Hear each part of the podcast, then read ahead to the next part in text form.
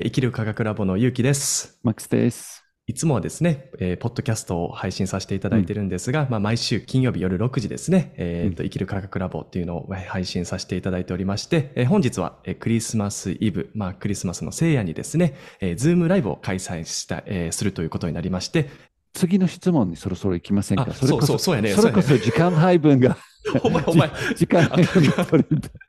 すいませんね、二人ともあの時間配分ができない人たちでやってますからね。日々の呼吸のコツを教えてほしいです。これはなんかいいんじゃない？どうですか、マックさん？日々の呼吸のコツ。いいとうん。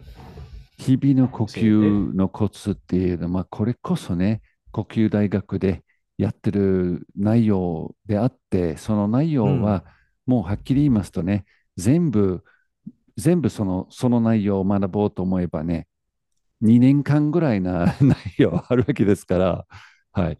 なんだけれど、その2年間の内容うんうんうんをここでね、ぎゅーっとね、一番シンプルな形に、まず伝えたいことは、日々の呼吸って、まず鼻呼吸なんです。まず鼻呼吸。口を閉じて鼻を使うって、これだけでかなりね、大きな変化が起きる方が多いんです。まあ、多少口を使ったりする場合はですね。うんうんその次に、鼻呼吸でスロー呼吸。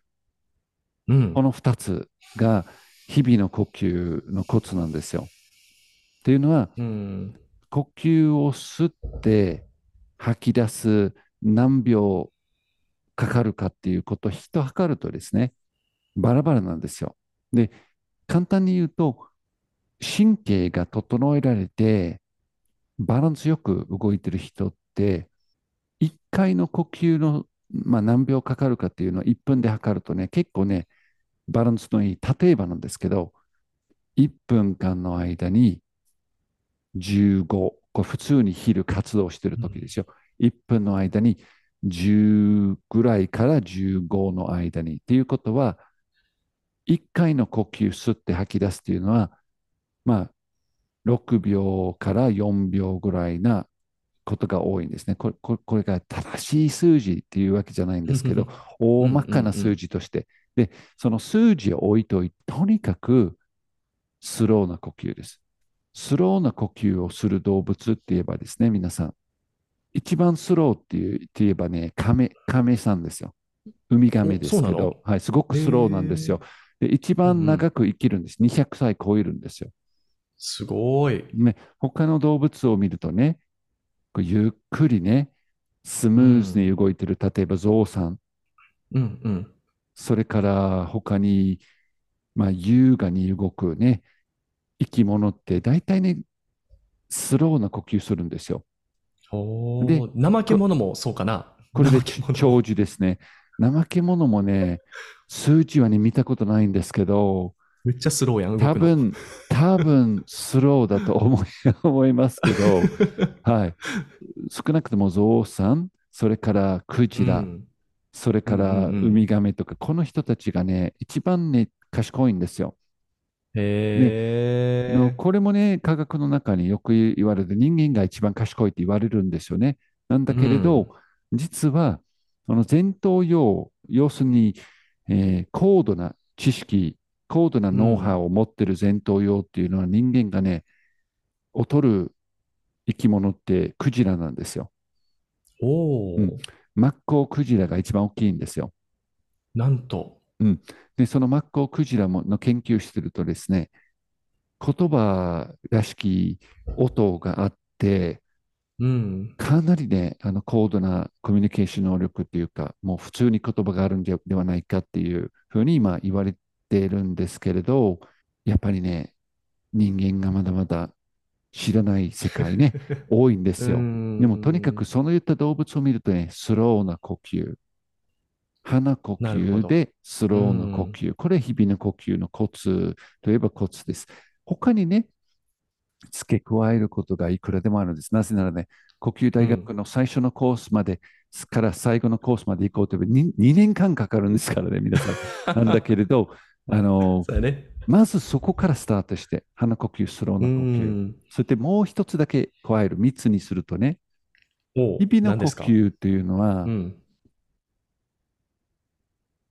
呼吸そのものが行き来してることを意識するんです。うんん。つまり生、き生きしてる？どういうこと？つま、り、行き来、入ってきては出ていく。うん。つまり、呼吸を自分が吸ってるんじゃなくて、うん。呼吸そのものがリラックスしてるだけで入ってくる、出ていくっていうリズムに気づくんです。この3つがああればね、相当ね、日々の呼吸のヒントになるんです。つまり、呼吸は頑張って、はあ する、するときもあればだけど。本当にリラックスして、呼吸にフォーカスを向けてるだけで、呼吸そのものが動くわけです。自分の力、自発的。なるほどね。ここれが分かると、呼吸は贈り物である。ありがたいものである。そしてうん要は、分けていただいているものであるということに気づけると思います。そこにフォーカスすると。まさにじゃあギフトやね、本当にクリスマスプレゼントみたいな感じやね。 Christ からの。これ以上にないプレゼントだと僕は思うんですよね、呼吸はね。うーん、なるほど。そうかそうか。皆さんね、ぜひこのポッポッドキャストちゃうわ。今日はライブやね。 Zoom 聞いてる時もね、ちょっとスローの呼吸を意識していただきながら見ていただくとね、皆さんの質問を投げるスピードもめちゃめちゃ遅くなって終わってしまうかもしれないけど、あの、スローの呼吸を意識していただいてね、僕、あの、ちょっと余談なんですけれども、あの、妻にね、よく怠け者って言われるんですよ。だから長寿なんかな。僕、長生きできそうかも。それで捉えましょう。そうやね。そう捉えましょう。うん、そうしよう。でね、あの、僕は全くね、その、呼吸法のマスターとかそういうわけでもないんですけれども、やっぱり日々でね、あの、呼吸もやっぱり意識しながら、あの、日常をちょっと送ってるっていうこともありまして、あんまりこう、もともと呼吸ができなかった人の目線からのちょっと呼吸のコツみたいなものを、えーシェアさせていただきたいなと思うんですけど、僕ね、あの、すごく呼吸を意識するときに好きな方法があって、それが自分の好きなことをするときに呼吸意識しようと思ってるんですよ。うんっていうのが僕ね、お茶飲むのめっちゃ好きなんですよ。こういうお茶。うんいろんなお茶持ってたりとか、冷蔵庫の中半分お茶になって、あの、うん。シャオにいつも怒られるんですけど、これいつ、いつなくなるの？とかって なくなりそう、なくならずにどんどん新しいのが増えていくぐらいなんですけれども、まあそれも呼吸であの落ち着かせてって感じなんですけど、お茶を飲むときに僕ね、呼吸意識するんですよ。で、呼吸をしあの意識してお茶飲むっていうよりか、呼吸してたら、お茶の匂い嗅げるじゃないですか。でもうそのね、匂いを嗅ぎながら、どんどんどんどんこう、一つ一つのことを意識しながらすると、呼吸意識せずともうなんか呼吸落ち着いてくるんですよね。で、これね、お掃除でもいいんですよ。お掃除でもよかったりとか、洗濯物の服を畳んでる時でもいいんですよ。ポイントがなんかね、一つのことに集中すると、勝手に体がね、緩んでくるんですよね。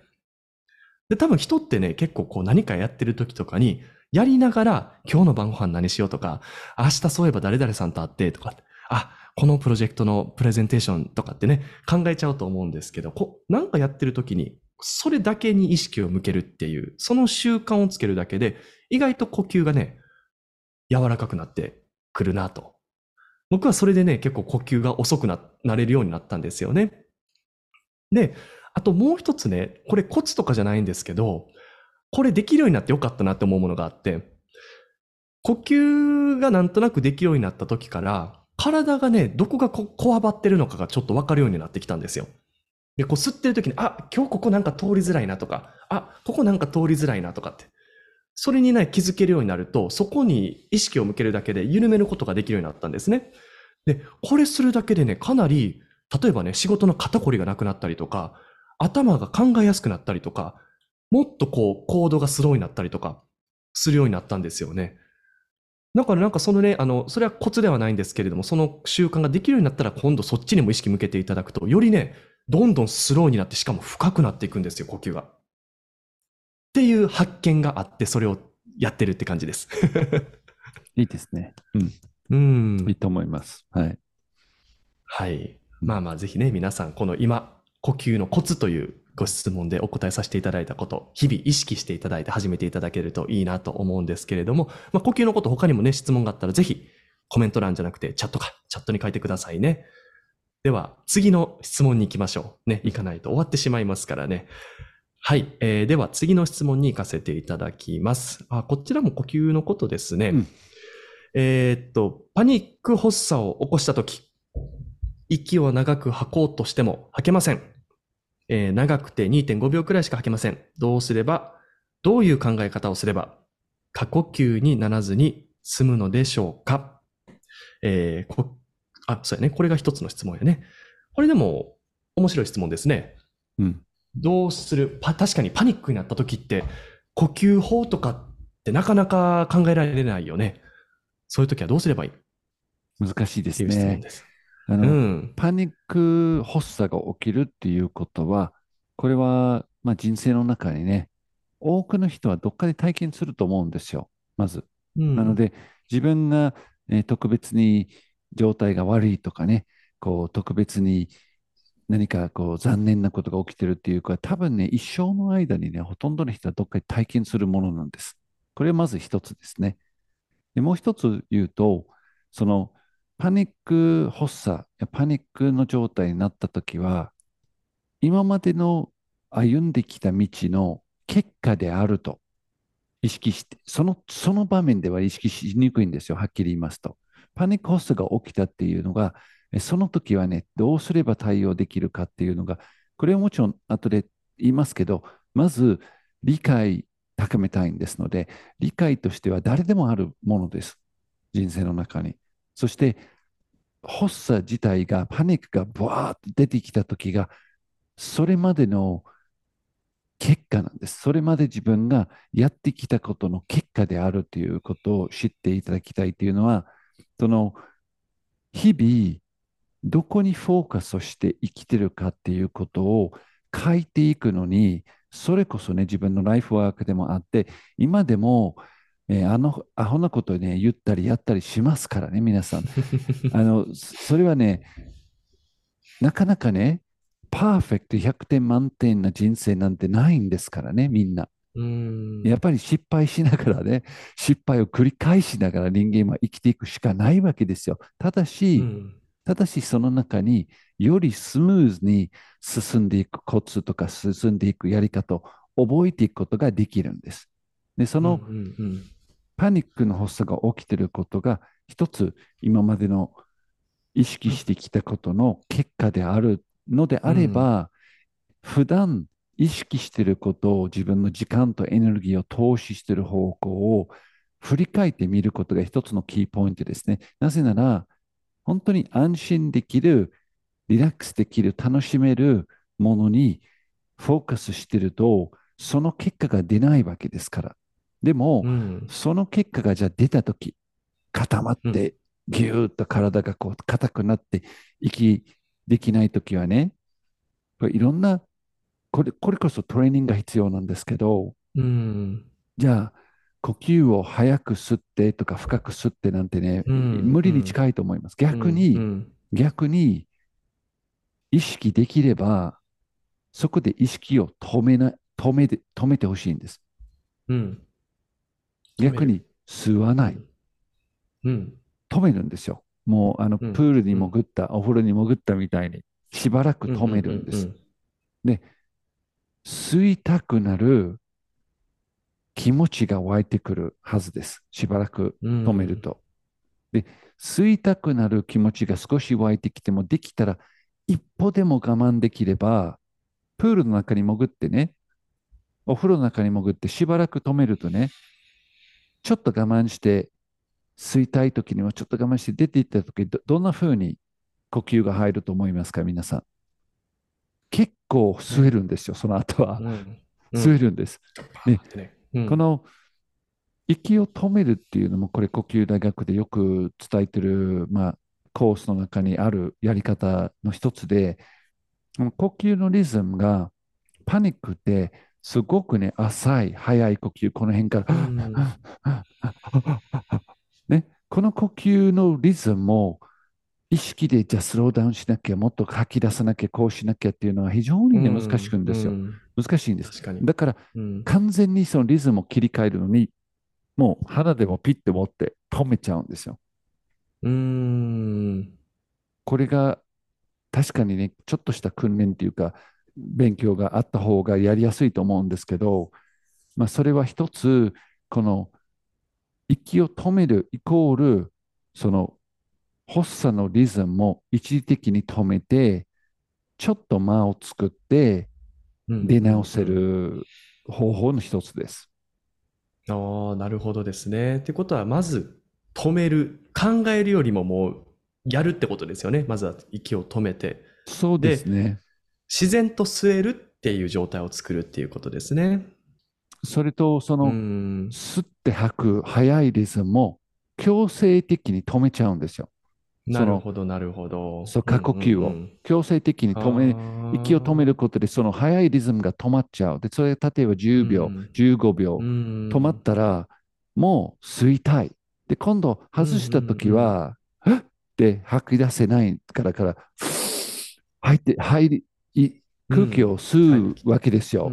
しばらく止めたら必うんうんず吸うわけですから、そこでちょっとリズムを作り直せると思いますけど、まあ、それだけじゃね、完全にはね、えー対策にはならないと思うんですけれど、一時的なポイントとして、それは役立つと思うんですけれど、一番意識していただきたいのが、そのパニック発作は結果であって、日常の中の自分の過ごし方、意識のかけ方の結果であるんですから、そこを見ていくと、うんその根本原因をほどいていく、そして書いていく答えがあるわけです。自分自身に、自分の過ごし方に。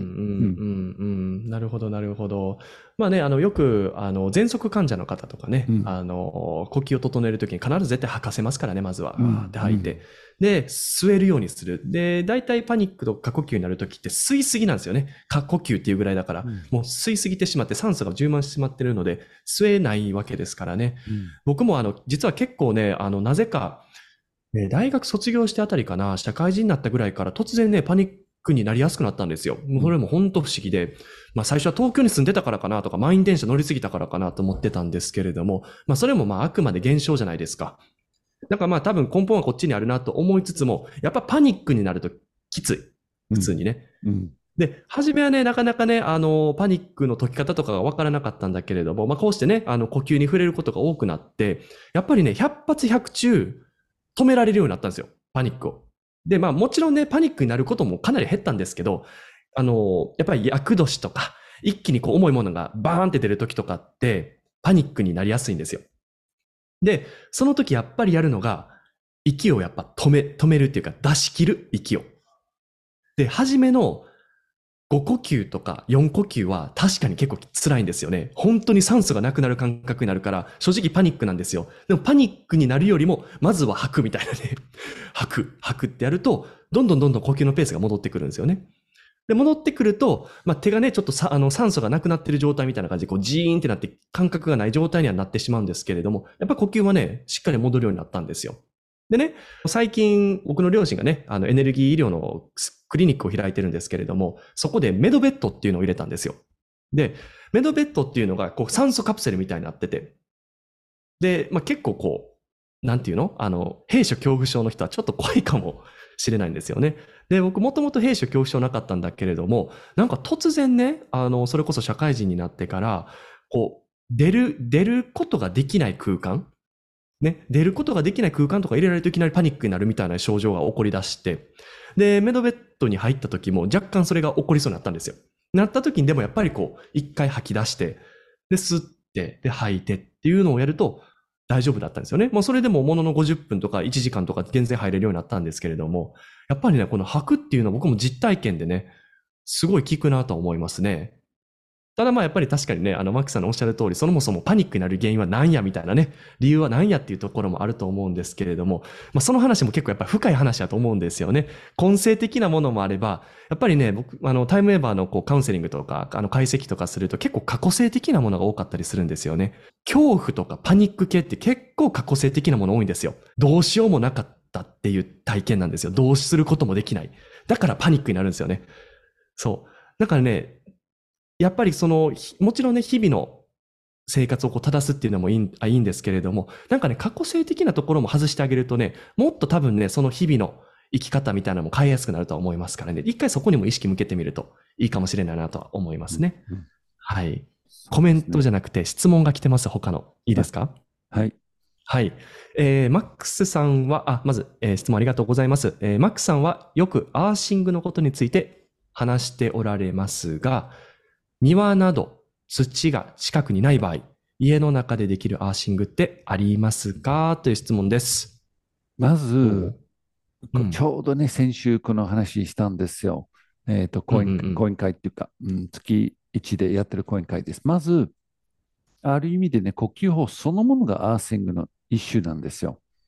うん。特に体に焦点をあ合わせる呼吸法は、体を意識して、呼吸を意識して、これがね、アーシングの一つなんです。なんだけど、観葉植物がまずおすすめです。そういう方に。観葉植物はね、その場をこうアーシングできるような空間に変えてくるのが一つと、あとは長めのお風呂、入ってください。うん。うん。うん。これもアーシングですから。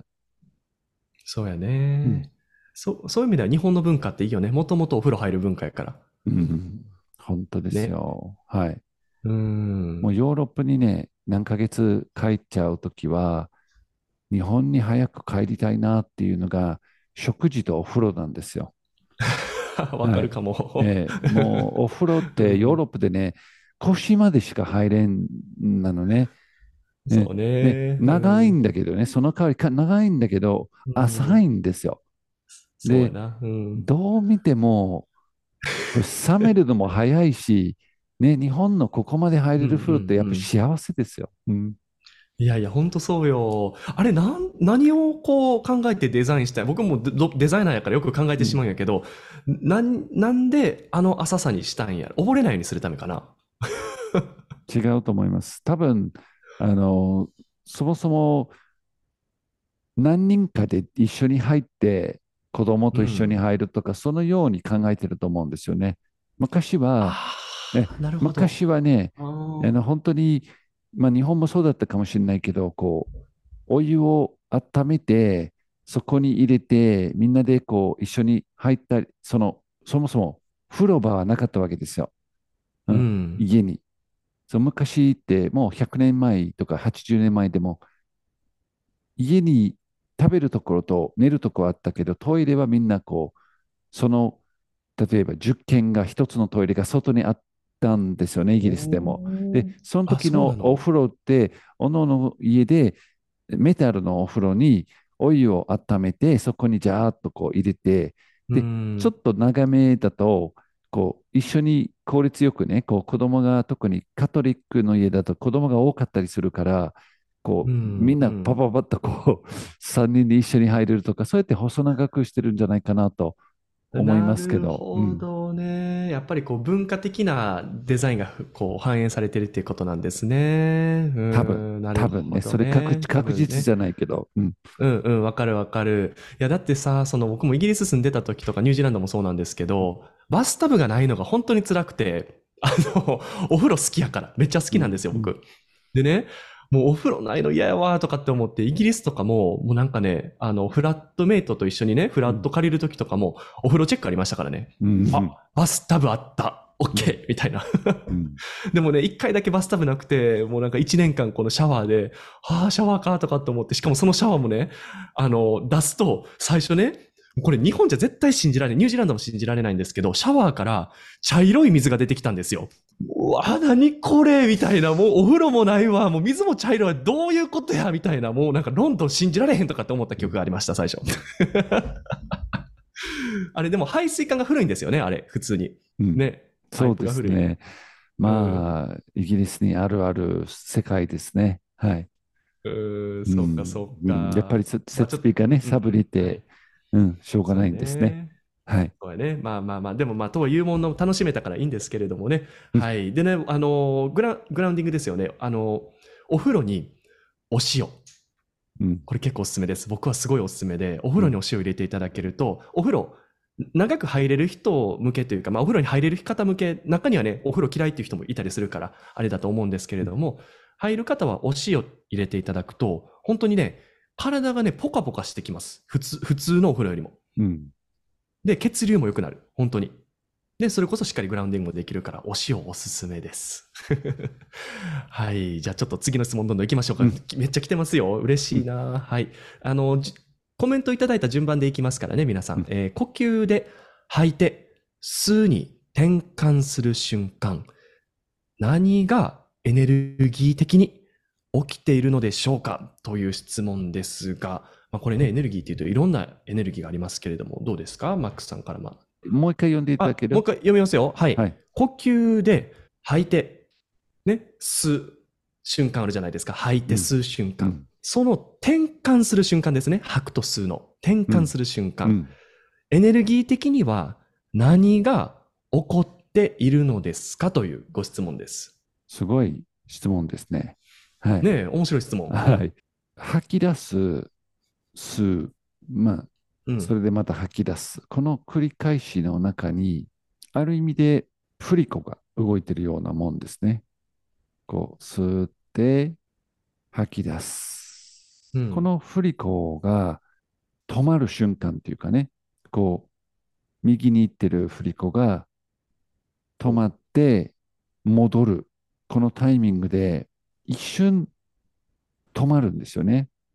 吸う力も吐く力も両方とも吐く、もう止まるんですね。吸うエネルギーっていうのはどっちかっていうと、陽ですね。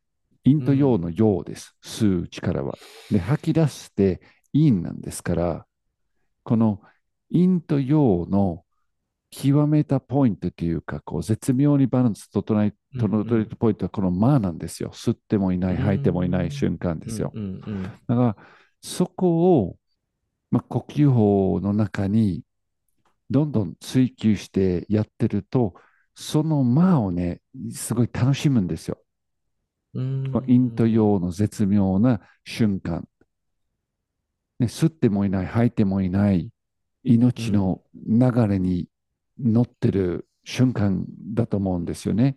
ね吸ってるのも楽しんで、吐いてるのも楽しんで、この間を楽しむっていうのは、それこそ呼吸なんですけど、陰と陽の絶妙なバランスの間をね、えー味わうっていうのが、それこそ、そのブレスホールの世界もあって、呼吸のコースでその2分間吐き出してから吸うまで2分間止めるやつもあるんです。それ訓練してからですよ。いきなりしないんですよ。この2分間吸ってもいない、吐いてもいないこの間をね、味わうっていうのはやっぱ素晴らしいものがあるんですよ。その中に。うんうんただ、味わうしかないというか、それを 言葉にはできないけど、だでも確かにうんこの陰と陽バランス、無っていうか、うん、それを味わう瞬間だと僕は感じます。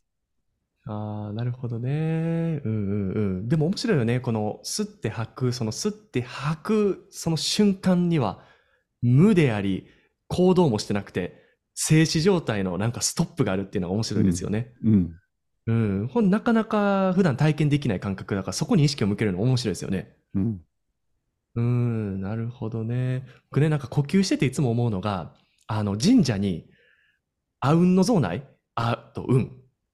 あ、こう、わ、わかる？マックさん、こう、あーってやってるのと、ううんんってやってるやついるじゃ,、いるじゃない？いつも。うん。ね、あの、あれにすごい僕ね、あの、呼吸って似てるなと思ったりもするんですよね。っうん。ていうのが、なんか、あーって、こう、吐いてるじゃない？うん、あの瞬間多分なんか想像されてるんやろうなと思うんですよね。で、うんってなんかこう吸ってる感じするじゃない？うん。だからなんかこう、何かをこう、情報を読み取ってんのかなみたいな感じがするんですよね。で、うん僕いつもこう、意識をすごく量子力学的に見るのが好きで、あの、あと霊学的に見るのが好きなんですけれども、あの世界観で見ると、なんか人間って言葉発してなくても、何もしてなくても、常に想像しては自分に戻って、また想像してはっていうのを結構すごいスピードで繰り返してるんちゃうかなとか思ったんですよね。で、宇宙のビッグバンもそうじゃない？うん、ね、今最近はビッグバンがないとかって言われてるけれどもね、こう連続してるっていう。でもあの連続も膨らんでしぼんで膨らんでしぼんでやってるじゃない？うん。あれも呼吸やんね、呼吸やと思うし、あれってほら、膨らむ瞬間っていうのが、いわゆるこう吐いてる瞬間やなと思うんですよ。うん吸って吸って吸って吸って自分のこのキワキワまで吸って、あ、これや思った瞬間にブワって出すみたいな。うんうんうんなんか呼吸ってそれをやってるのかなっていうすごいイメージがあって。ってことは自分は呼吸をしながらいつも何を想像してるんやろって想像するのが面白い。呼吸をしながら。自分は何を吸った時に情報吸収して何を出してんやろみたいなね。それを言う目で見ると、なんかね、結構いろいろサインが出てきたりして面白いんですよ、目の前に。うんそんな呼吸ってしてはるみんなみたいな、逆に。どうなん？っていう話なんですけどね。はい。で、それをちょっと最後の呼吸法に、えー意識したいと思ってます。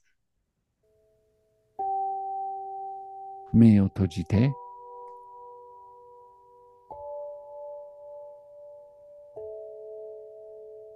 スローな呼吸。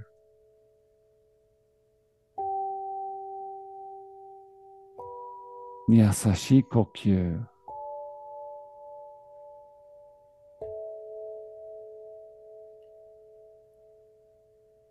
鼻から吸って、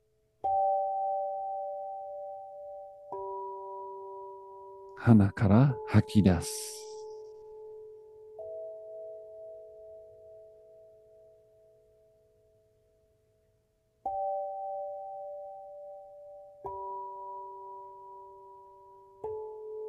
一つ一つの呼吸を味わって、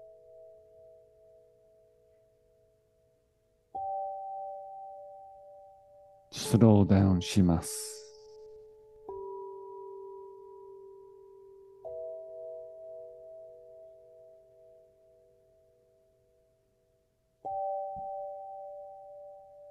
ローな呼吸。優しい呼吸。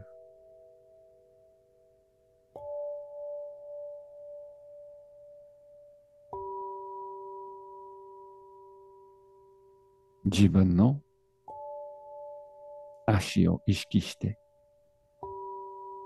つま先、足の裏、かかと、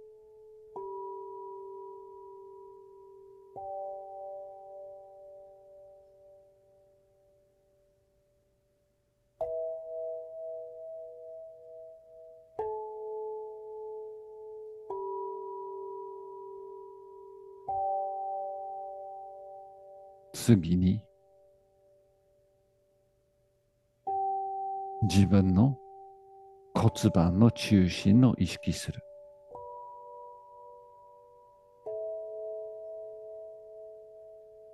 骨盤。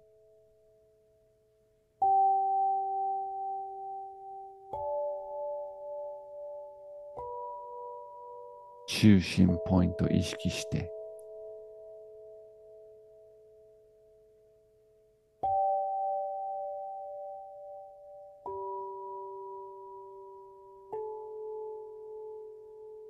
次に胸、ハート、心臓です。胸の中心を意識して、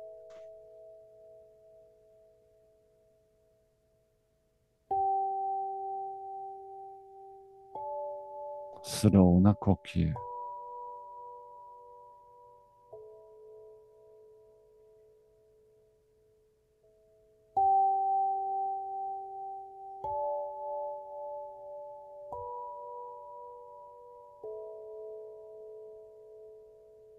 スローな呼吸。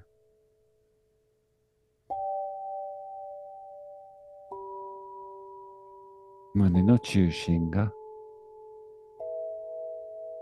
穏やか、優しい、気持ち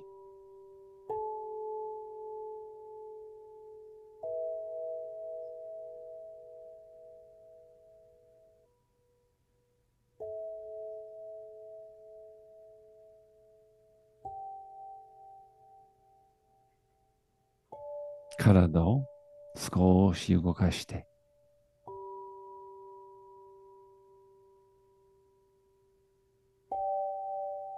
準備ができたら、目を開けましょ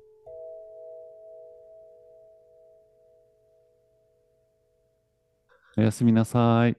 おやすみなさい。